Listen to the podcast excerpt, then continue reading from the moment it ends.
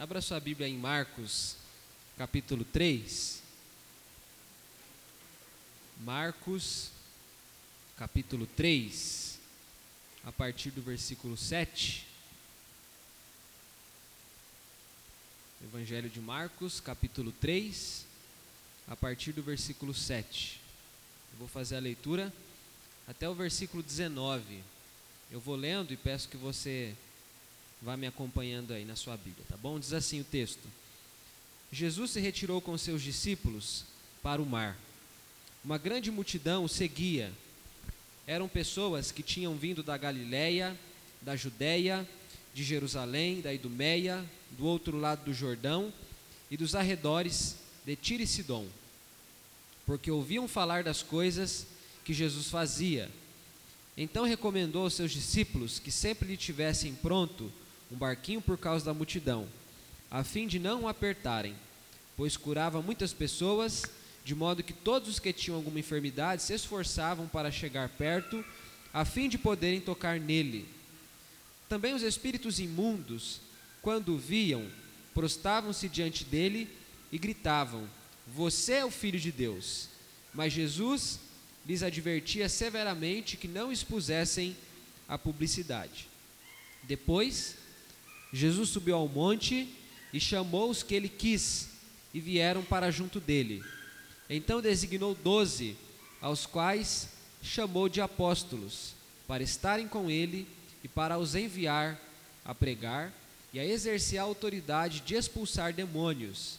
Eis os doze que designou: Simão, a quem acrescentou o nome de Pedro, Tiago, filho de Zebedeu, e João, irmão de Tiago os quais deu o nome de Boanerges, que quer dizer filhos do trovão.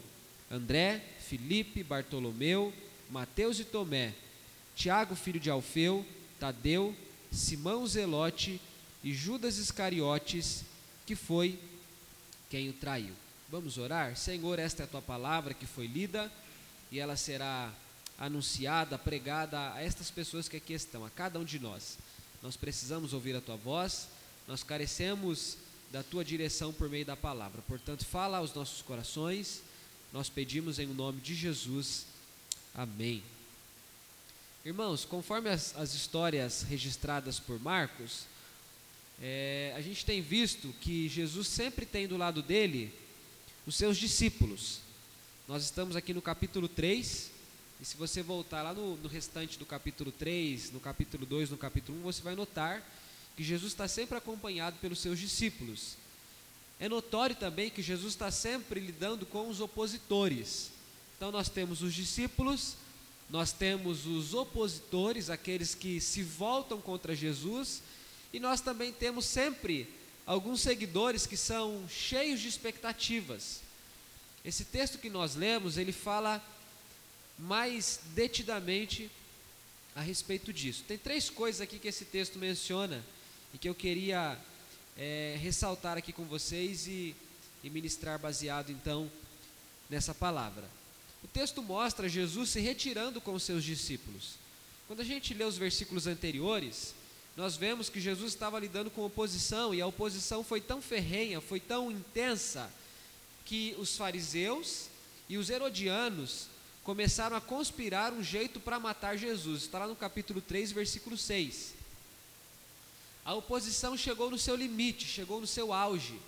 Eles não apenas ficavam é, contrariados com Cristo, eles não apenas ficavam insatisfeitos com Jesus, eles não apenas, fica, não apenas ficavam emburrados com Jesus, mas eles queriam tirar a vida de Jesus. Já não era então um confronto de diferença, já não era mais aquela coisa, eu não concordo com você, mas era aquilo, eu quero matar você, eu quero acabar com você. A versão King James, o versículo 6 diz que eles procuravam destruir Jesus. Essa palavra é muito forte. Essa era a intenção dos fariseus e dos, dos herodianos, que era um grupo, quase que um partido é, político da época. Então, depois disso, o versículo 7 diz que Jesus se retira com os seus discípulos.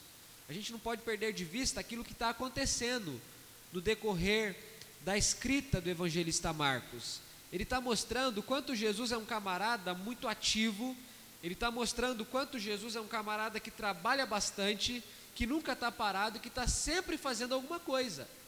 Tanto é que a palavra imediatamente, é, depois dessas coisas, no dia seguinte, existem muitas frases que expressam a atitude que Jesus toma diante das situações.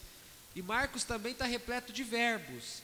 Verbos denotam ação: fazer, andar, tomar, dizer.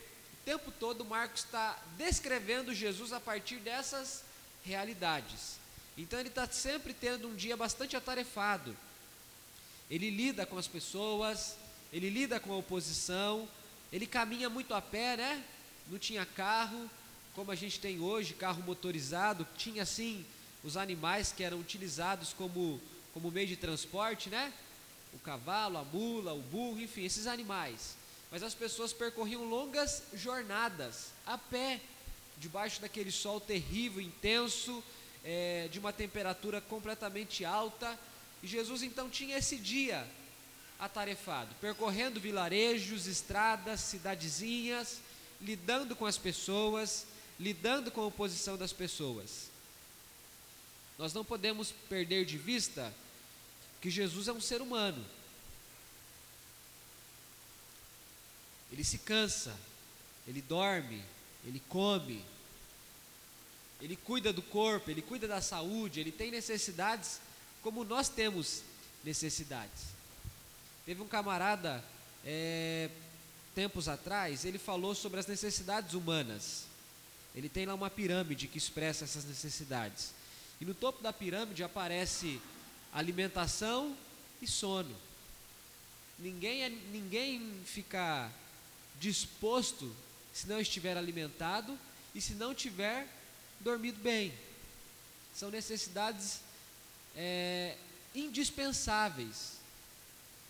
Jesus, sendo ser humano, precisava da mesma coisa, ele precisava de descanso, ele precisava de alimento, ele precisava de vez em quando sair de cena.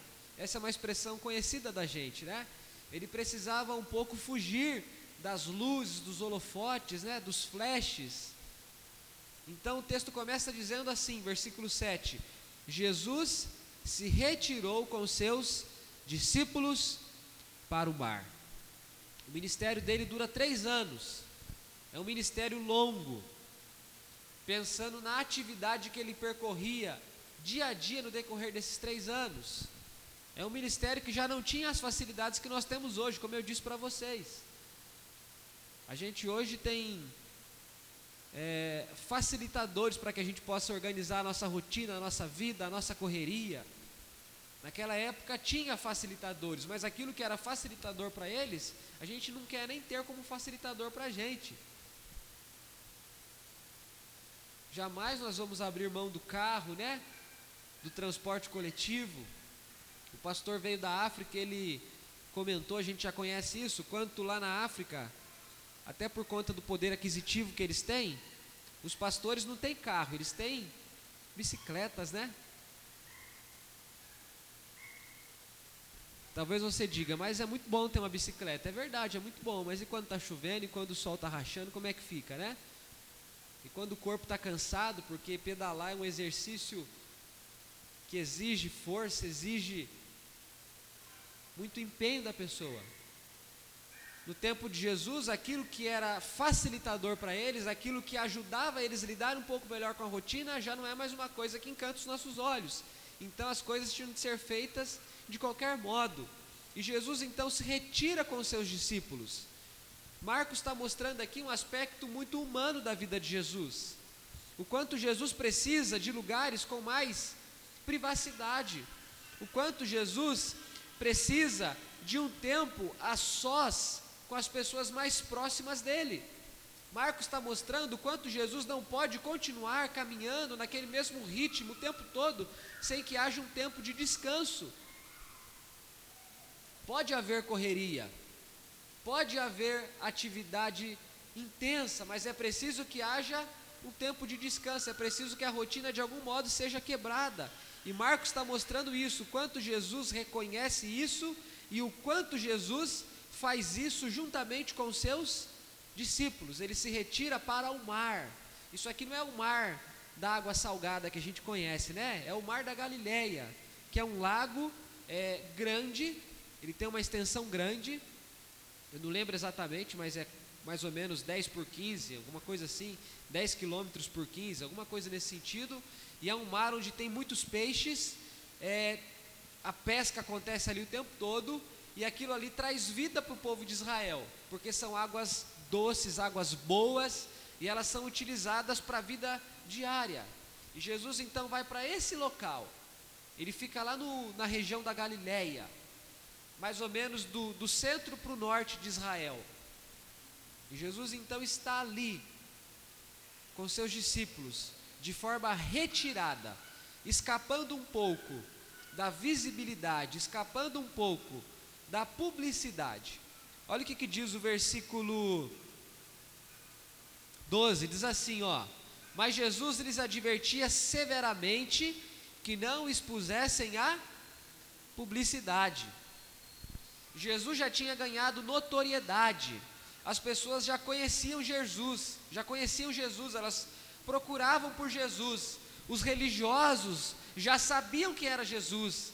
Até os partidos políticos da época já conheciam que era Jesus.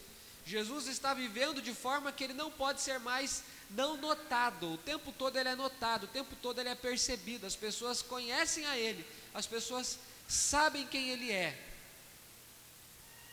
Ele já sofre com essa exposição que ele está tendo. E agora então ele foge um pouco dessa cena toda, desses olhares todos que estão voltados para ele.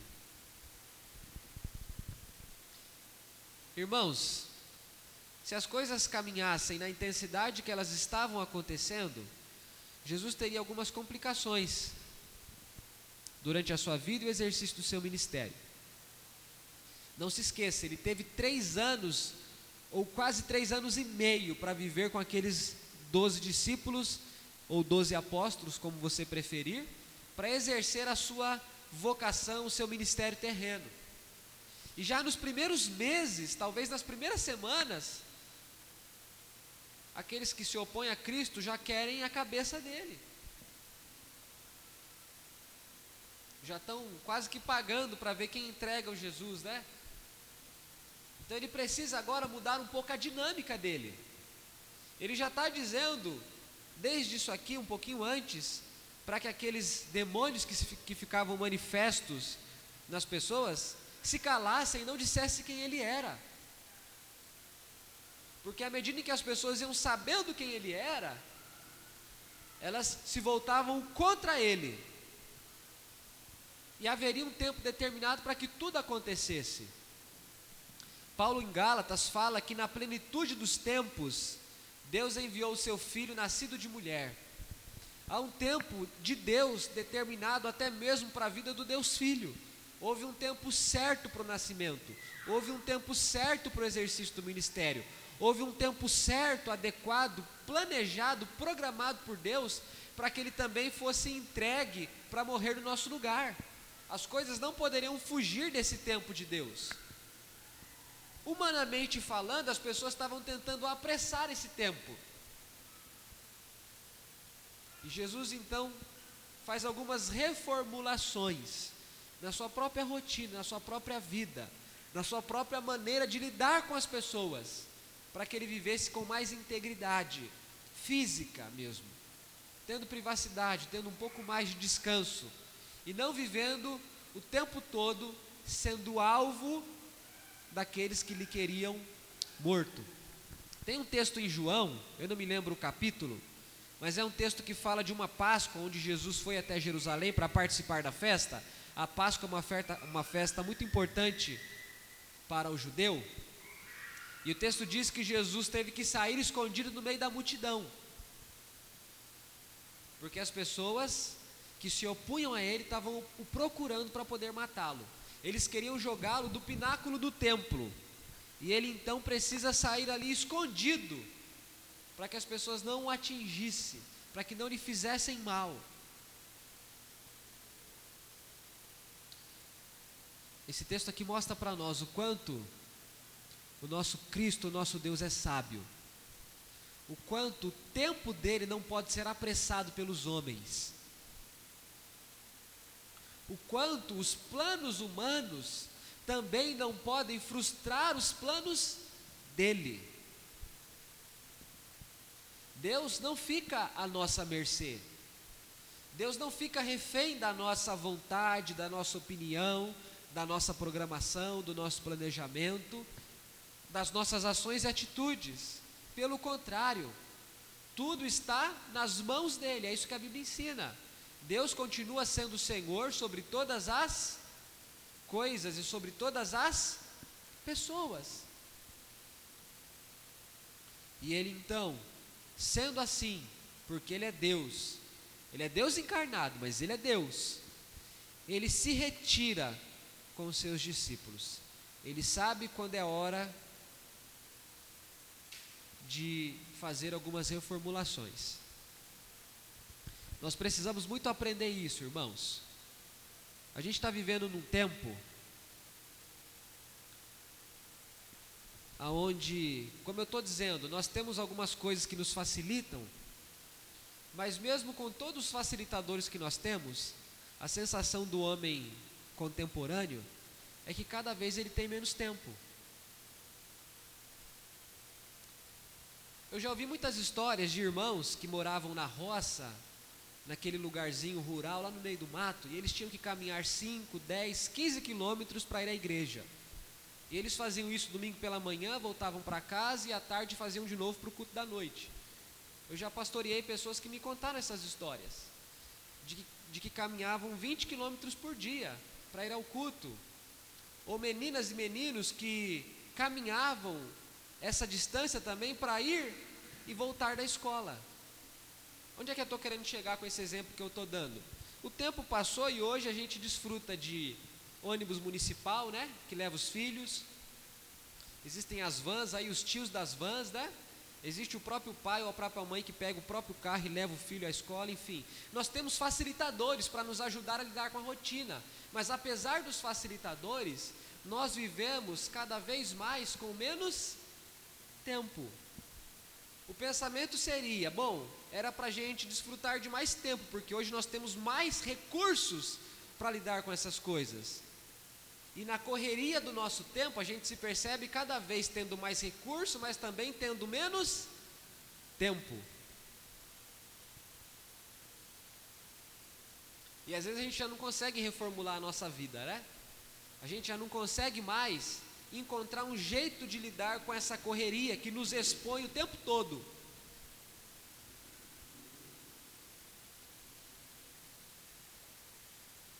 Até para isso nós precisamos da sabedoria do alto.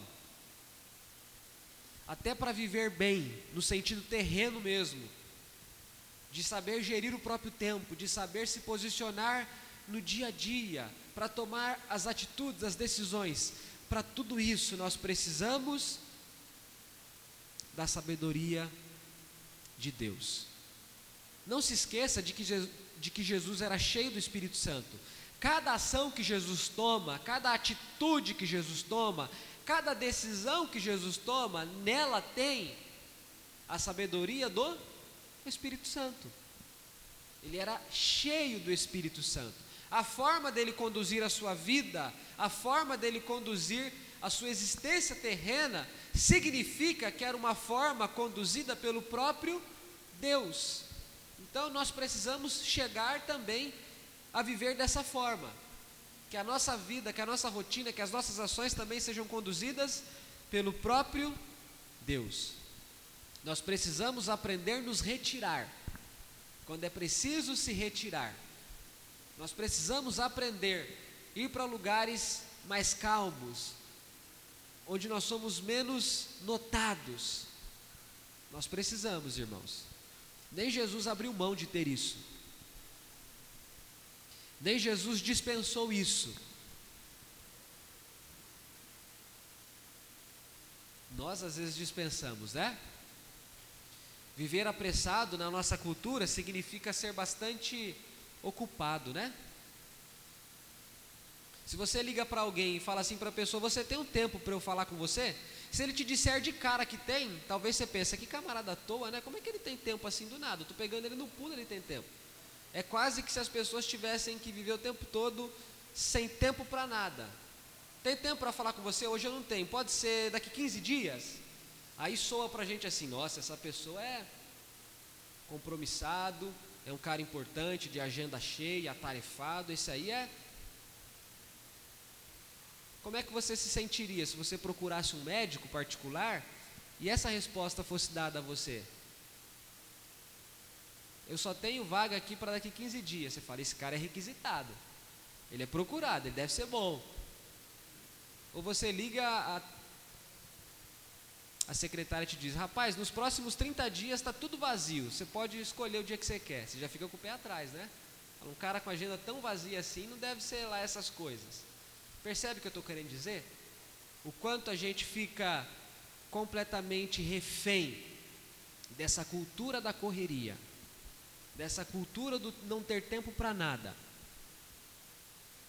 Jesus tinha uma vida corrida.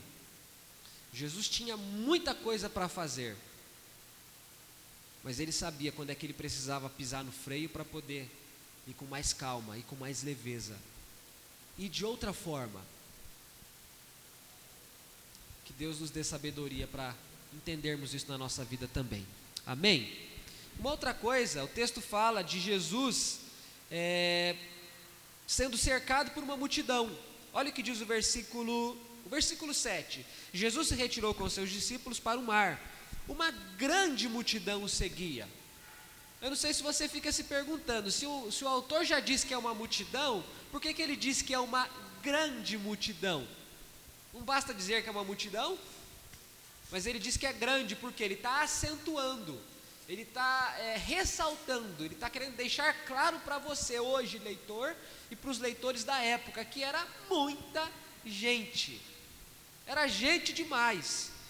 E o versículo diz, ó, eram pessoas que tinham vindo da Galiléia, da Judéia, de Jerusalém, da Idumeia, do outro lado do Jordão e dos arredores de Tiro de Sidom, porque ouviam falar das coisas que Jesus fazia.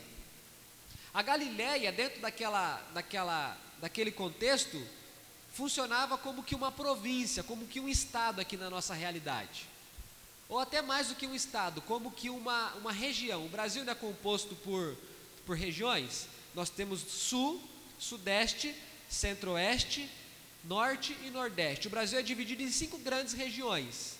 Depois nós temos dentro dessas regiões os estados, que são divisões menores. Dentro de cada estado nós temos as cidades, que são.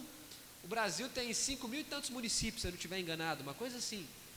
Quando o texto fala da Galiléia, ele está falando de uma parcela que representa uma região, por exemplo, como se fosse, é como se fosse não, naquela realidade é como se fosse o centro-oeste ou o norte de Israel. É a parte mais alta, é o norte, na verdade. A Judéia tem a mesma característica, tem a característica de uma região. A Judéia equivale àquilo que seria o sudeste para nós aqui. Ela está do meio para baixo. E depois o texto fala de Jerusalém. Jerusalém é a capital e é também a capital religiosa, onde fica o templo, onde ficam as coisas mais importantes. Quando o texto fala da Idumeia, ele está falando de outras, de outras regiões. Quando ele fala do outro lado do Jordão, ele está falando de outros países. E Tiro e também. Tiro e fazia parte da Síria, o norte extremo de Israel é como a Bolívia, que está aqui acima do nosso país, lá no, no alto do Acre, lá tem a Bolívia. O que, que o texto está mostrando, irmãos? Que vinha gente de todas as partes para procurar Jesus. Vinha gente da capital de Israel, vinha gente de outras regiões de Israel, mas vinha gente de outros lugares para além dos limites de Israel. Era muita gente, por isso que Marcos diz que era uma grande multidão. Esse povo procura Jesus. E o texto diz por que, que eles procuravam Jesus. Eles procuravam Jesus porque ouviam falar das coisas que Jesus fazia. Em outras palavras, a fama de Jesus estava chegando muito longe. Consegue entender por que, que Jesus precisa se retirar? Irmãos, ninguém consegue viver sem privacidade.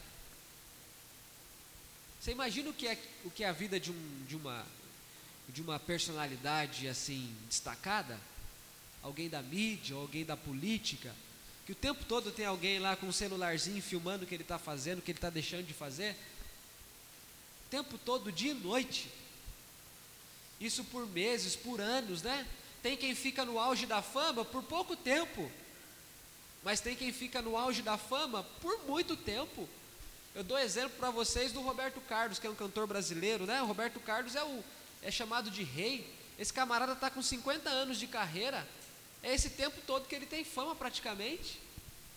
São 50 anos que ele não pode respirar, que tem alguém vendo ele respirar, tirando foto, filmando, sabe?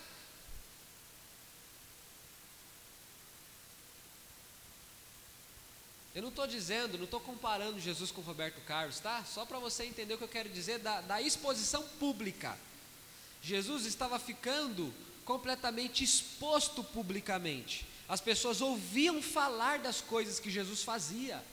O que, que Jesus fazia? Bom, você já deve ter percebido, ele realizava muitas curas. A gente viu isso no capítulo 1, capítulo 2 e no início do capítulo 3. Paralíticos eram curados, pessoas leprosas ficavam curadas. Ele fazia sinais, prodígios e maravilhas. E a gente só está no capítulo 3 de Marcos, ainda tem mais 12 capítulos pela frente, ainda tem muitas curas para Jesus fazer, inclusive ressurreições. As pessoas então ouviam falar das coisas que Jesus fazia.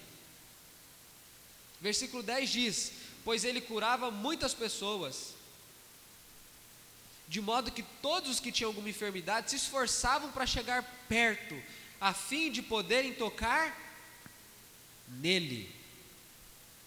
Conforme as pessoas tocavam em Cristo, elas ficavam curadas. Você lembra da mulher do fluxo de sangue? Que tocou em Jesus? E Jesus olhou para os discípulos e falou: Alguém me tocou. Eles olharam para Jesus, né, quase que tirando sarro, ironicamente, e disseram: O senhor não deve estar, tá, alguma coisa, o senhor está com fome? Está tudo bem? Olha o tanto de gente aqui, como é que o senhor pergunta quem me tocou? E Jesus então diz: Eu não estou falando que alguém esbarrou em mim, eu estou dizendo que alguém me tocou propositalmente, e de mim saiu poder, saiu virtude.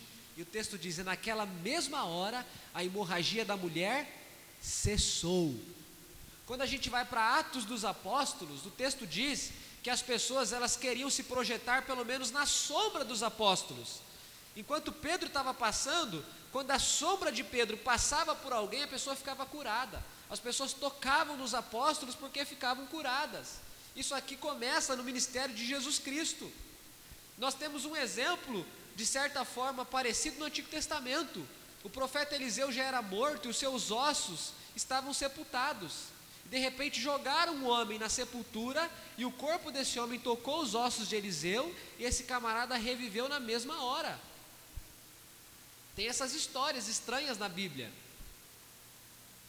de Deus realizando curas, simplesmente quando alguém toca em alguém que é de Deus ou que é o próprio Deus no caso de Cristo. Então, aí o versículo 9 faz a, aí o versículo 10 ajuda a gente a entender o versículo 9. Olha o que diz o versículo 9.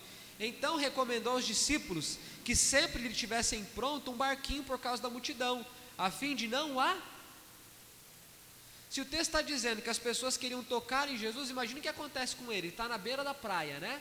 Ele está, o mar está aqui atrás, ele está aqui, aqui está areia, aqui está a multidão. O povo vai chegando nele, ele vai fazendo o quê, ó? Né? E todo mundo querendo tocar. Porque tocando nele, essas pessoas podem ficar curadas. Então Jesus está tendo agora a sua integridade física ameaçada. Imagine uma multidão querendo tocar você, como é que fica?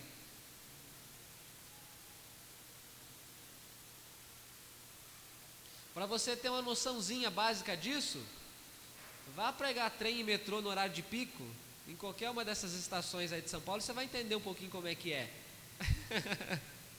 Quase que você vira tapete das pessoas, né? Elas te atropelam, elas te empurram. O fluxo leva você, né? Você não precisa nem andar, é só você deixar que os, os, os, os empurrões te levam, né? Dois meses atrás eu estava fazendo um curso em São Paulo com meu irmão e a gente pegava justamente o horário de pico da, da cidade universitária ali passando por Pinheiros. Era terrível, né? E tem os outros locais piores ainda.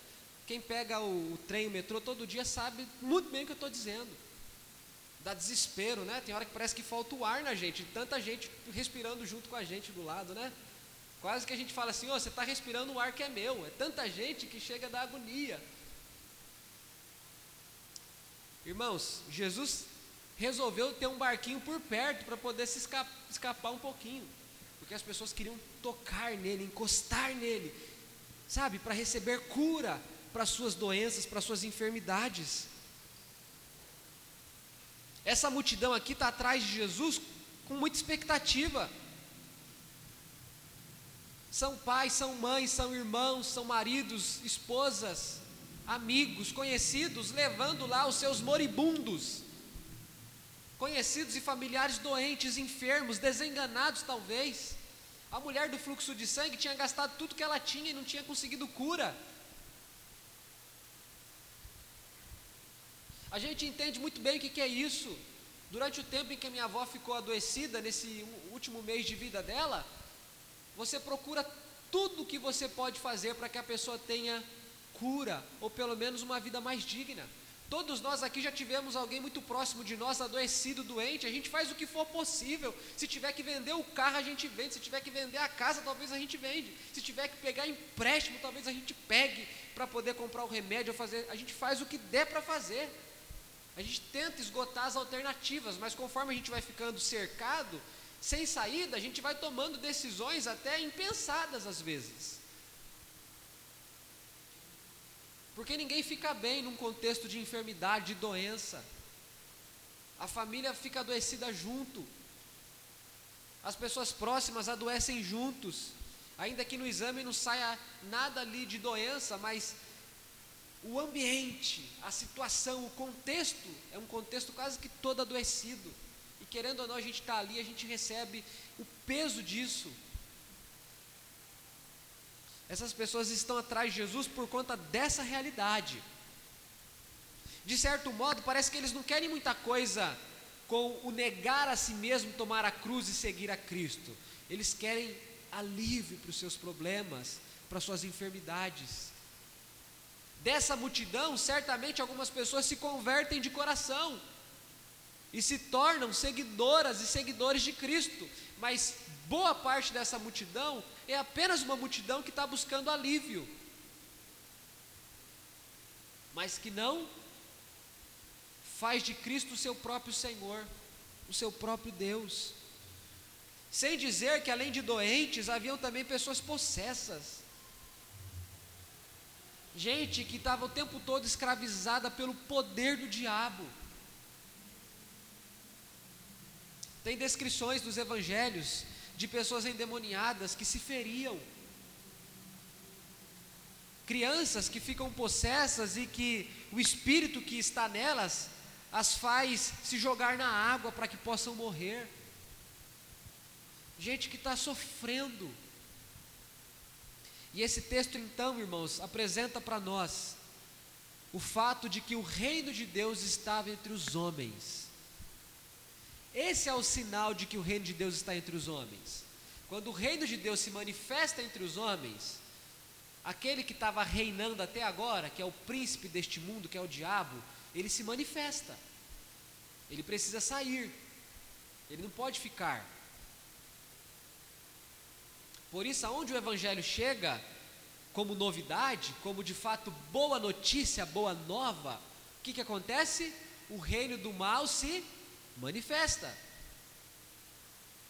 As pessoas ficam possessas. Isso é, isso é bíblico, e isso é, é reforçado pela história. Igrejas, quando estão nascendo, vivem essa experiência. Pessoas, quando estão em missões, vivem essas experiências. Basta que a gente leia lá o envio dos 70. Em missão, você toca do, do endemoniado e aquele que está possesso fica liberto. Em missão, se você come coisa mortífera, não te faz dano algum. Em missão, se você ora com os enfermos, eles são curados. De graça vocês receberam, de graça vocês devem dar. Em missão, aqueles que estão em missão levam o reino de Deus aos homens. E o reino de Deus é poderoso. O reino de Deus leva consigo a presença do próprio Deus, a presença do Espírito de Deus. Então o texto está descrevendo o tempo todo o quanto Jesus chegava nos lugares e as doenças iam embora, os demônios iam embora e as pessoas então ficavam curadas e libertas. Mas para que você não não faça mal entendimento do que eu estou dizendo, olha o que diz o versículo 10: Pois curava muitas pessoas. Essa expressão sempre chama minha atenção na Bíblia. Eu não me lembro do texto dizer que Jesus curou a todos.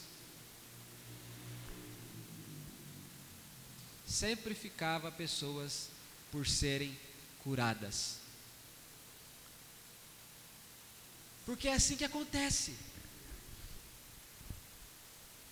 Nem todo mundo recebe a cura quando está doente. Às vezes a doença vem e mata mesmo. Ou instala naquela pessoa doente um outro modo de vida, né, completamente limitado, dependendo da doença. Ou toda doença, na verdade, traz suas limitações. Cada uma na sua na sua extensão, né, de forma diferente.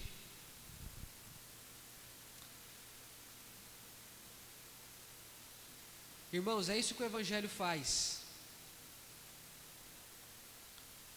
O Evangelho é o poder de Deus para mudar, inclusive, a realidade terrena das pessoas. Sabe, tem uma, tem uma vertente do, do, do protestantismo, do meio evangélico, que se preocupa apenas com a alma das pessoas, né? Ou com o espírito das pessoas.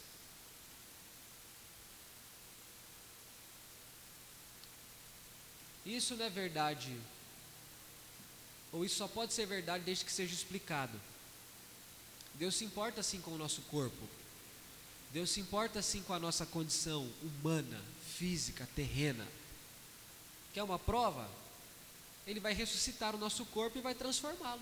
Se o corpo não fosse importante para Deus, o corpo cessaria e deixaria de existir. O corpo é tão importante, a materialidade é tão importante, que haverá ressurreição. Isso mostra o quanto o corpo é importante. Por que, que eu estou dizendo? Porque muitas igrejas ou muitos crentes não se preocupam com as pessoas que estão enfermas, ou que estão com fome, ou que estão nus, ou que estão sem casa, ou que estão vivendo em condições subhumanas. Não, o que importa é a alma. Desde que morra e vá para o céu, o corpo pode pegar fogo. Não é bem assim, não, irmãos. Não é bem assim, não. O corpo é tão importante que Cristo cura as doenças do corpo.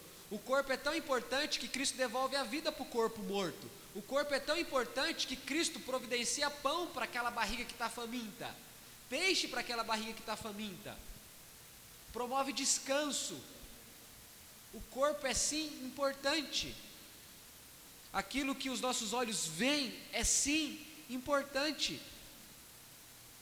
Então esse texto mostra o quanto o evangelho também tem esse aspecto de lidar com as necessidades das pessoas, não apenas as necessidades espirituais, mas as necessidades humanas. Os milagres e a ressurreição apontam para isso que eu estou dizendo. Uma cura devolve bem-estar à pessoa. Todos nós, depois da rebeldia de Adão lá no Éden, depois daquele pecado de Adão, todos nós nascemos em pecado. Aquele pecado também foi o meu pecado, foi o seu pecado, e por conta daquele pecado, todos nós viemos ao mundo pecadores. E a manifestação do pecado na nossa vida traz desequilíbrio desequilíbrio para o nosso relacionamento com Deus, para o nosso relacionamento com as pessoas e para o nosso relacionamento com a gente mesmo. O fruto desse desequilíbrio todo são guerras, contendas, doenças, desigualdade, exploração, escravidão, tudo isso aí que você conhece, esse bando de coisa que não presta, que só causa mal. Tudo isso, para nós que conhecemos a palavra de Deus, nós entendemos que antes de ser necessidades sociais, isso é resultado, é reflexo de uma condição espiritual. O fato do homem estar afastado de Deus faz dele um ser insensível e que por isso essa insensibilidade se manifesta na sociedade, nas relações em tudo isso que a gente percebe o tempo todo. Biblicamente, a causa do mal no mundo, o mal perpetuado pelo homem, é o pecado. O pecado desumaniza a gente. E agora eu acho que eu posso ser melhor do que o fulano. Por causa da cor da pele dele, que é diferente da minha, ou por causa de um pouquinho mais de dinheiro que eu tenho em relação a ele, ou por qualquer outra questão. O Evangelho vem para desfazer essas coisas também. O Evangelho vem para reconciliar o homem com Deus, mas, junto com essa reconciliação, vem outras bênçãos, vem outras realidades libertação, cura, transformação da vida daqueles que estão aprisionados pelo poder do diabo. Amém, irmãos?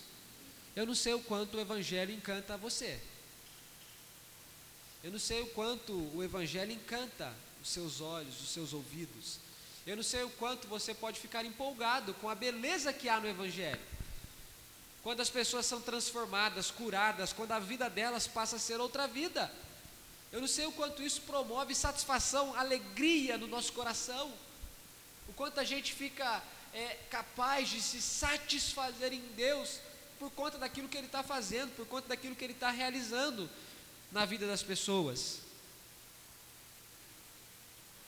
Apesar de já ter passado dois mil anos,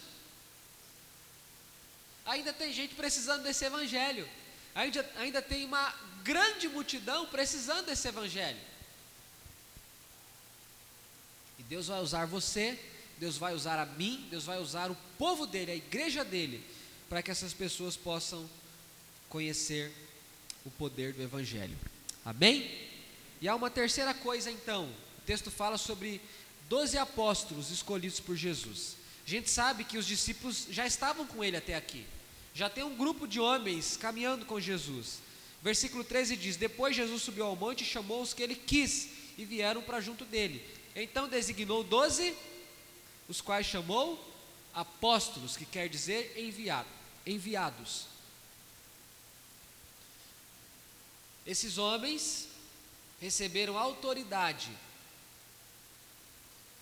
para que pudessem pregar, perceba a ordem do texto, para que pudessem pregar e para que pudessem exercer a autoridade de expulsar demônios.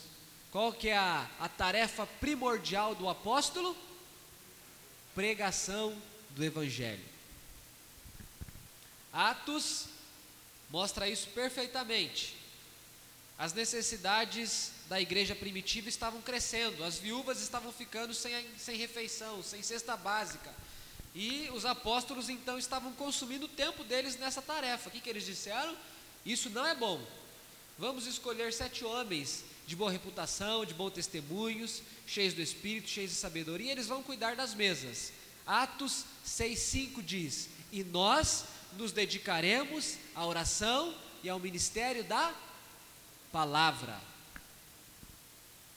É isso que caracteriza o ministério de Jesus é isso que caracterizou o ministério de João Batista, dos profetas, e é isso que também caracterizou o ministério dos apóstolos, é isso que caracteriza o ministério dos pastores, dos obreiros que Deus chama.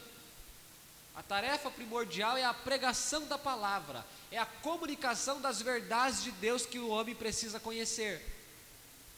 E também a libertação para aqueles que estão possessos, as curas para aqueles que estão doentes. É por isso que Deus deu dons à igreja, para que cada um faça aquilo de acordo com o dom que recebe de Deus. Por isso que ele distribui dons à igreja, Porque na diversidade de dons, o corpo todo é atendido, o corpo todo é cuidado. Já pensou se todo médico quisesse ser pediatra? Como é que ficaria? E quando você precisasse fazer uma cirurgia de retirada de lá de pedras nos rins, como é que ficaria? Todo mundo é pediatra. Precisa ter esses que cuidam, né? Que se detêm mais especificamente sobre certos aspectos do ser humano, para que possam cuidar mais especificamente dessas várias partes aí. É mais ou menos isso. Jesus está separando homens para lidar com a tarefa da pregação. Não se esqueça de que a demanda é enorme, é gigante. Está vindo gente de tudo quanto é quanto atrás de Jesus, esperando libertação e cura. E ele já não está mais dando conta disso sozinho, né? Por favor, entenda bem o que eu estou dizendo. Não estou dizendo que Cristo é insuficiente para alguma coisa, mas eu estou dizendo que é muita gente ao redor de Jesus. E ele sabiamente então fala: Eu preciso de apóstolos. E ele então separa esses homens que já estão com ele, mas agora ele os, os, os consagra, vou usar essa expressão, publicamente, para que eles também possam fazer essa missão e possam dar continuidade a essa missão, porque haverá um dia em que ele não estaria mais no meio daquele povo. Então nós temos aqui os doze apóstolos, né? Tem o nome de cada um deles aqui. Eles foram separados por Deus, por Cristo, perdão, pelo Deus Filho, para que pudessem estar com Ele, para que pudessem pregar e exercer a autoridade de expulsar os demônios. Os apóstolos foram homens que estavam com Jesus. Essa é a primeira parte. Porque estavam com Jesus, eles podiam pregar sobre Jesus. E porque estavam e pregavam, tinham também autoridade para orar, para expulsar aqueles que estavam possessos por Satanás. Esse texto então mostra para nós três coisas. Primeiro, Jesus se retira com seus discípulos, ele vai para um barquinho lá na beira do mar. A multidão encontra Jesus, uma grande multidão, eles tentam comprimir Jesus, apertar Jesus. Jesus então deixa lá um, um, um escape, né, um barquinho para que possa escapar quando tiver muita aglomeração ao seu redor. E por fim, diante dessa demanda toda, ele separa doze homens e dá a esses doze homens autoridade. Marcos aqui não fala sobre isso nesse capítulo, mas os outros evangelistas eles vão mostrar que num dado momento ele envia 70. Não fica muito claro se, se dos 70 havia 12 apóstolos, não dá para a gente saber se era 70 mais um grupo de 12 ou se dentro dos 70 já estavam os 12. Mas ele separa 70 pessoas e os envia de dois em dois para que fizessem exatamente isso daqui, para que fossem pregar e para que pudessem expulsar os demônios e orar com aqueles que estivessem enfermos para que assim o Evangelho fosse anunciado, atingindo a totalidade do ser humano. Pastor, qual que é a totalidade do ser humano? É cuidar daquilo que você não vê, de um aspecto invisível, que a Bíblia chama de espírito, de alma, mas para cuidar também de um aspecto visível, que nós e a Bíblia chama de corpo que é isso aqui que eu estou vendo, e é isso aqui que você está vendo aqui olhando para frente. O Evangelho alcança todos nós na nossa totalidade. Que você possa entender isso.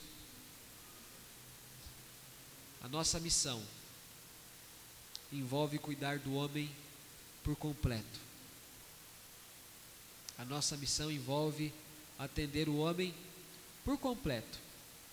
Dr. Lloyd Jones, um pastor falecido já, um homem que Deus levantou, que foi um instrumento dele para abençoar a igreja, ele dizia que as ONGs podem fazer essas coisas aqui. Elas podem alimentar, elas podem dar moradia, elas podem dar banho, elas podem cuidar desses aspectos. Ele diz, mas a tarefa primordial é a pregação.